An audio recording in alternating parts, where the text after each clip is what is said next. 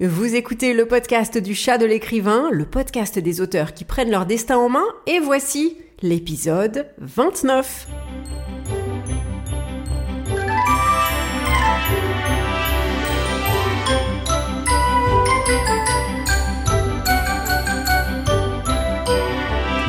Vous rêvez de vivre de votre plume?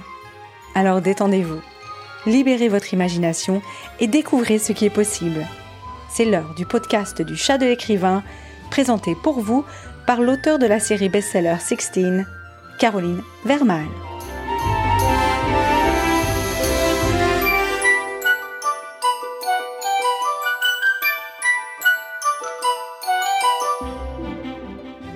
Bonjour, comment allez-vous? Moi, comme vous pouvez l'entendre, je me remets d'un rhume qui en fait était le Covid, mais comme je suis triplement vaccinée, euh, le Covid ce n'était qu'un rhume, mais un bon rhume, un bon rhume quand même, le, le bon rhume des familles. Mon introduction va être courte. L'interview d'aujourd'hui, c'est celle d'Elvire Beauchaton. Elvire, elle est juriste spécialisée dans le droit de l'édition et de l'auto-édition. Elvire, c'est le compte Instagram que vous devriez suivre qui s'appelle Livre Légalité, livre euh, tiré du bas légalité et Elvire est l'autrice de ce guide euh, fantastique qui s'appelle le guide de survie juridique pour écrire et publier son livre. Il est euh, dans les notes du podcast si vous voulez vous le procurer. Elvire aujourd'hui nous parle, euh, nous répond à la question qui est la question de beaucoup d'auteurs débutants comment protéger son manuscrit. Voilà, Elvire Beauchaton, bonne interview. Bonjour Elvire. Bonjour Caroline. Bonjour, merci d'avoir accepté mon invitation. Bienvenue dans le podcast du chat de l'écrivain. merci. Alors, euh, Elvire, tu es l'auteur d'un petit livre qui est absolument formidable, qui s'appelle Le guide de survie juridique pour écrire et publier son livre sans question pour les auteurs et les éditeurs. Alors, ce petit livre, enfin qui est pas si petit d'ailleurs, euh, je l'ai découvert il y a quoi? Il y il y a un mois ou deux et moi qui travaille pourtant dans l'édition depuis belle lurette, depuis euh, 10 ou 11 ans, oh, j'ai, j'ai poussé un soupir de soulagement. je me suis dit, enfin, un guide clair qui rassemble littéralement, mais littéralement, toutes les questions euh, qu'une autrice se pose, qu'un, qu'un auteur ou qu'une autrice se pose, non seulement quand elle commence, mais aussi à mesure qu'elle avance dans sa carrière. Et j'ai même appris des choses, enfin c'est normal, moi qui ne suis pas juriste, j'ai appris plein de choses que je ne, que je ne savais pas. Euh, alors écoute, dis-nous qui es-tu et comment en es-tu arrivé à écrire euh, ce livre de ce guide de survie juridique? D'accord. Donc, eh bien, je suis Elvire Beauchaton. Euh, je suis juriste en droit de la propriété intellectuelle. Ça comprend beaucoup de choses, c'est un domaine assez large. Ça comprend évidemment le droit d'auteur, dont on va parler euh, un peu après, mais aussi le droit des marques, le droit des brevets, le droit des dessins et modèles. Et euh, j'ai exercé dans différents milieux, à peu près pour tous ces, dans tous ces domaines-là, que ce soit en cabinet de conseil, euh, au sein de l'Institut national de la propriété industrielle, euh, donc là où on dépose les marques et les brevets finalement, euh, au sein de, au contact de, de, porteurs de projets divers. Euh, j'ai été aussi euh, juriste pour la télévision et la radio, enseignante en droit. dans une école d'ingénieur informatique et au sein de plusieurs maisons d'édition. Et finalement, l'idée de, ce guide euh, m'est venue d'abord euh, par mes expériences personnelles. Euh, C'est-à-dire que je, suis quelqu'un qui écrit et je suis quelqu'un qui a dans son entourage aussi des, personnes qui, écrivent. Et je suivais aussi des, groupes sur les réseaux sociaux, des forums d'écrivains. Et j'ai vu souvent effectivement les mêmes questions qui, se posaient euh, de la part d'auteurs, mais aussi de la part d'éditeurs par mes expériences professionnelles. Euh, et je me suis dit, bah, ces personnes-là, il faudrait que je puisse les renvoyer vers un ouvrage de référence en la matière. Et euh, bah, j'ai pas trouvé. j'ai pas trouvé. Euh, je me suis confrontée à des ouvrages euh, qui, qui étaient très techniques, plutôt destinés euh, à des professionnels du droit ou bien à des étudiants en droit. Euh, mais pas vraiment quelque chose qui soit accessible pour tout public et compréhensible par les écrivains. Donc finalement, je, je me suis dit, ben, toutes ces questions qui reviennent souvent, on a souvent les mêmes préoccupations.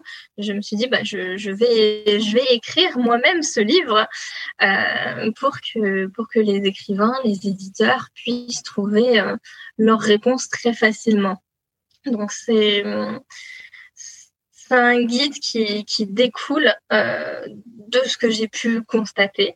Et j'ai voulu qu'il aborde tout le, le processus d'écriture, de publication et, finalement de post-publication de son livre euh, pour qu'il soit, euh, pour qu'il donne vraiment les clés euh, à, tous les, non-juristes qui veulent écrire et, publier un livre.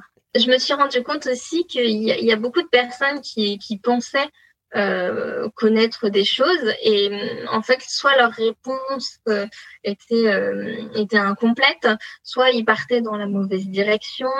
Euh, donc vraiment j'ai pensé ce, ce, guide pour pour que ce soit une base solide pour les écrivains oui, je trouve que vraiment c'est une base euh, très solide. Il suffit juste de regarder ton euh, ta table des matières euh, pour pour ton livre.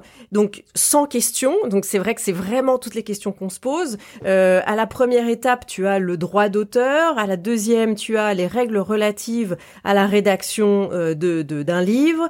ensuite, je regarde sur mon Kindle là. Donc ensuite, l'étape 3 avant la publication du livre le choix du type d'édition de mon livre à l'étape 4, l'étape 5, l'option de l'édition à compte d'éditeur, euh, étape 6, l'option de l'auto-édition, donc ça, ça nous intéresse beaucoup.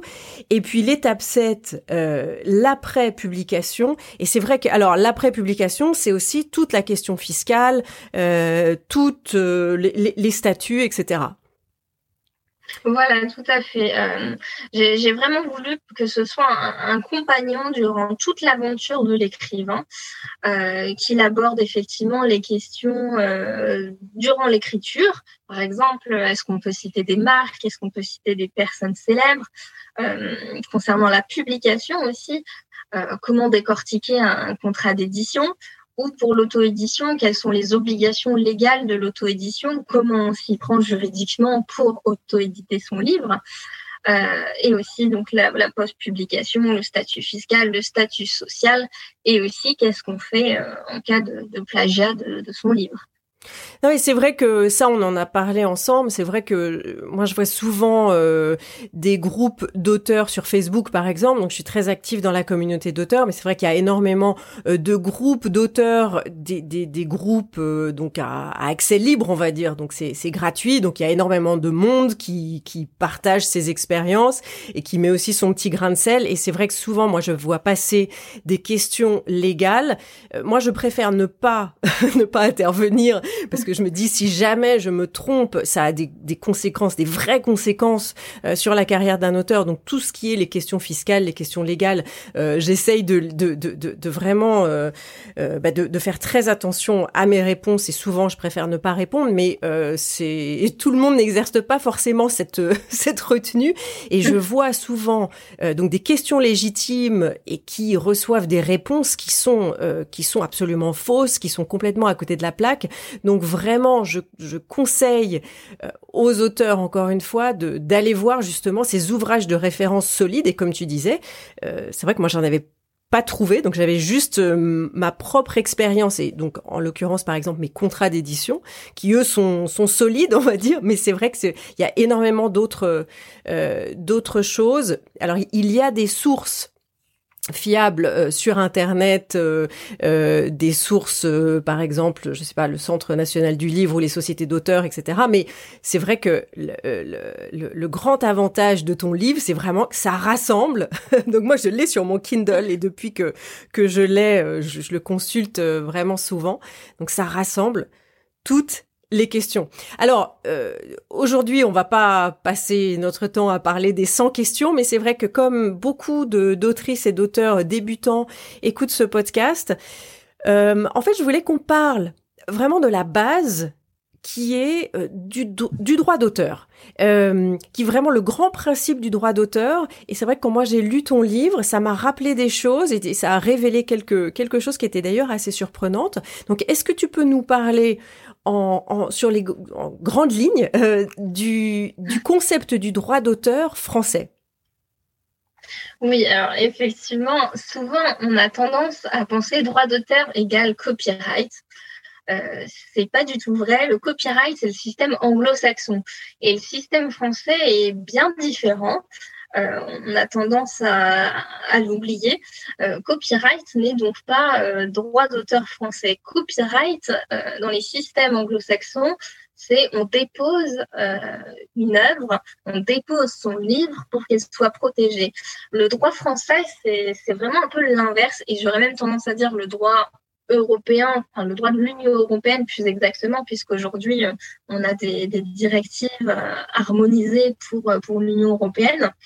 Donc plutôt en France et en droit de l'Union européenne, on n'a pas besoin de dépôt pour euh, être protégé. Le droit d'auteur euh, naît dès la création, même ne serait-ce que dès la première phrase. Cette phrase-là est protégée. mais qu'est-ce qui fait qu'elle est protégée? C'est ce qu'on appelle l'originalité de, l'œuvre. Quand je parle d'œuvre, évidemment, je ne parle pas de chef-d'œuvre, comme on aurait tendance à penser. Je parle vraiment œuvre au sens juridique. ça va être vraiment toute création euh, artistique qui peut être protégée. On appelle cela une œuvre. Donc, pour que cette œuvre soit protégée, il faut qu'elle soit jugée originale. Original ne veut pas forcément dire nouveau. Euh, ça veut simplement dire qu'il faut qu'il y ait un apport intellectuel de l'auteur dans, dans cette œuvre, qu'il faut qu'elle porte l'empreinte de sa personnalité. Euh, elle doit être finalement l'expression de, de, ses choix créatifs et ces choix doivent être faits euh, librement. C'est-à-dire que si on a un, employeur qui nous dit ben, tu écris telle phrase, euh, il n'y a plus de choix créatif, ça a été imposé. Et donc il ne faut pas que ce soit, ce soit imposé. Donc, euh, dès l'instant où une œuvre est jugée originale, elle est protégée par le droit d'auteur. Et il n'y a pas besoin de, dépôt. Alors, il n'y a pas besoin de dépôt. Alors ça, c'est intéressant. Euh, parce que moi, ce que j'entends euh, de la part des auteurs débutants, souvent leur grande peur, c'est que ils me disent on va me piquer mon idée de mon roman ou on va me voler mon texte. Alors, est-ce que tu pourrais nous, bah, justement, conseiller ces auteurs qui se disent, si je, le partage avant publication, euh, voilà, on va me, piquer l'idée ou me piquer le texte. Quels seraient tes conseils à ces auteurs? Alors, j'ai une mauvaise nouvelle à vous annoncer, mais les idées ne peuvent pas se protéger malheureusement. Euh, en fait, une idée, c'est ce qu'on appelle une représentation abstraite. C'est quelque chose qui, existe dans votre esprit, dans votre pensée, mais qui n'est pas concret. Et le droit ne protège que ce qui est concret. Euh, donc, j'aurais tendance à dire déjà à ces auteurs-là que dès que vous avez une idée, euh, ne pas la divulguer tout simplement, gardez-la pour vous. Euh, le temps que vous écriviez votre, votre manuscrit, pour pouvoir ensuite euh, la dévoiler. Parce que c'est vraiment ce qui est concret, ce qui est écrit, qui peut être protégé. Et ensuite, euh, une fois que vous avez euh, écrit votre manuscrit, à ce moment-là, vous pouvez ce qu'on appelle le déposer. Mais alors pas le déposer pour être protégé, comme je vous disais tout à l'heure, mais pour donner une datation à votre écrit. Ça, c'est important parce que si demain il y a euh, quelqu'un qui publie un livre euh, dont l'histoire se rapprocherait peut-être de la vôtre, euh, qui aurait, je ne sais pas, plagié ou contrefait votre livre, dans ce cas, vous aurez une datation de création de vos écrits. et là, il y a, plusieurs, plusieurs moyens de dépôt pour, pour lesquels vous pouvez opter. donc, alors, donc il y a une mauvaise nouvelle et une bonne nouvelle. Donc la mauvaise nouvelle, c'est que une idée, si elle existe uniquement dans votre tête, bah, euh, si vous en parlez, quelqu'un peut vous la piquer, puis tant pis pour vous. En revanche, si vous avez écrit une nouvelle euh, ou un, roman ou euh, une une poésie, une, un poème, ou là par contre, à, partir du moment où vous l'avez déposé sur le papier, c'est-à-dire qu'il existe, euh, à ce moment-là, il est protégé par le droit d'auteur. Maintenant, effectivement, c'est intéressant de le déposer parce que s'il y a un litige à un moment donné, le dépôt de votre idée, euh, donc euh, auprès de d'endroits dont on va parler tout à l'heure, si vous avez déposé votre manuscrit. À ce moment-là, il peut être daté officiellement. Donc ça va euh, non seulement prouver la paternité de votre texte, mais en plus la date de création qui sera utile euh, si jamais euh, vous vous retrouvez au tribunal face à un autre auteur qui, qui a écrit la même chose. Est-ce que, est-ce que j'ai bien résumé? Oui, c'est exactement ça. Euh, une idée ne peut pas être protégée parce qu'on dit qu'elles sont de libre parcours. Chacun peut avoir la même idée inconsciemment. Euh, c'est vraiment la formulation qui va être, euh, qui va être protégée la manière dont vous allez dire les choses, euh, euh, votre style d'écriture, euh, etc. Donc maintenant par rapport au dépôt, donc encore une fois c'est vraiment pour clarifier la date de création de votre de votre manuscrit. Donc quelle est la meilleure façon de déposer son manuscrit concrètement? Alors, j'entends souvent dire, bah, on s'envoie un recommandé avec AR à soi-même. Euh, je dirais que c'est la méthode la plus courante, mais c'est pas forcément celle que je recommanderais. Euh, parce qu'un recommandé à soi-même, alors certes, il y, a, le tampon de la poste, il y y a la date, euh, mais ça peut être facilement falsifiable. Une, enveloppe, ça peut euh, s'ouvrir et se refermer. Euh, donc, il existe des moyens beaucoup plus fiables. Euh, vous avez par exemple des, sociétés d'auteurs comme la Société des gens de lettres qui proposent euh, des systèmes euh, de dépôt physiques ou électroniques. vous avez aussi des systèmes chez les huissiers ou chez les notaires qui permettent de, de conserver vos manuscrits et de dresser un procès verbal. Euh, mais moi, le, système que je recommande le plus, ce serait l'enveloppe e-solo euh, de l'INPI, donc l'Institut national de la propriété industrielle, euh, qui va, enfin, en fait, c'est une enveloppe électronique dans laquelle vous allez télécharger tous les documents que vous voulez protéger. donc, ça se fait de manière numérique. et ça permet donc de, de, mettre une grande quantité de documents euh, je crois que c'est 300 mégaoctets de mémoire. Oui, donc ça fait pas mal. C'est quand même pas mal. Euh, on peut même mettre plusieurs manuscrits, hein, euh, et, sauf si vous avez beaucoup d'illustrations qui sont très lourdes, mais vous pouvez mettre pas mal de choses. Et c'est valable 5 ans, et ça peut être renouvelé pour 5 autres années. Et c'est ce que je trouve le moins cher.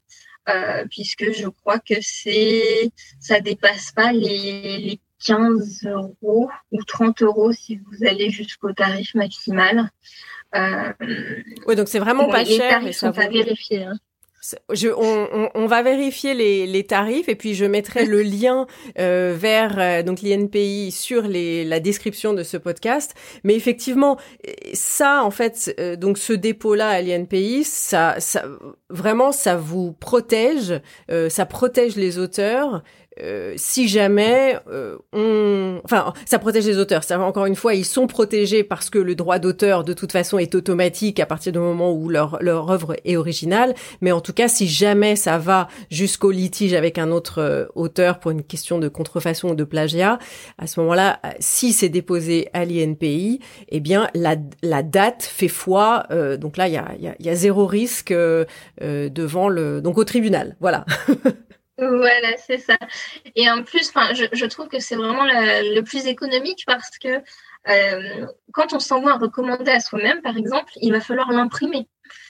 Euh, donc déjà, si votre manuscrit euh, fait 300 pages, il va falloir payer le coût de l'impression de 300 pages.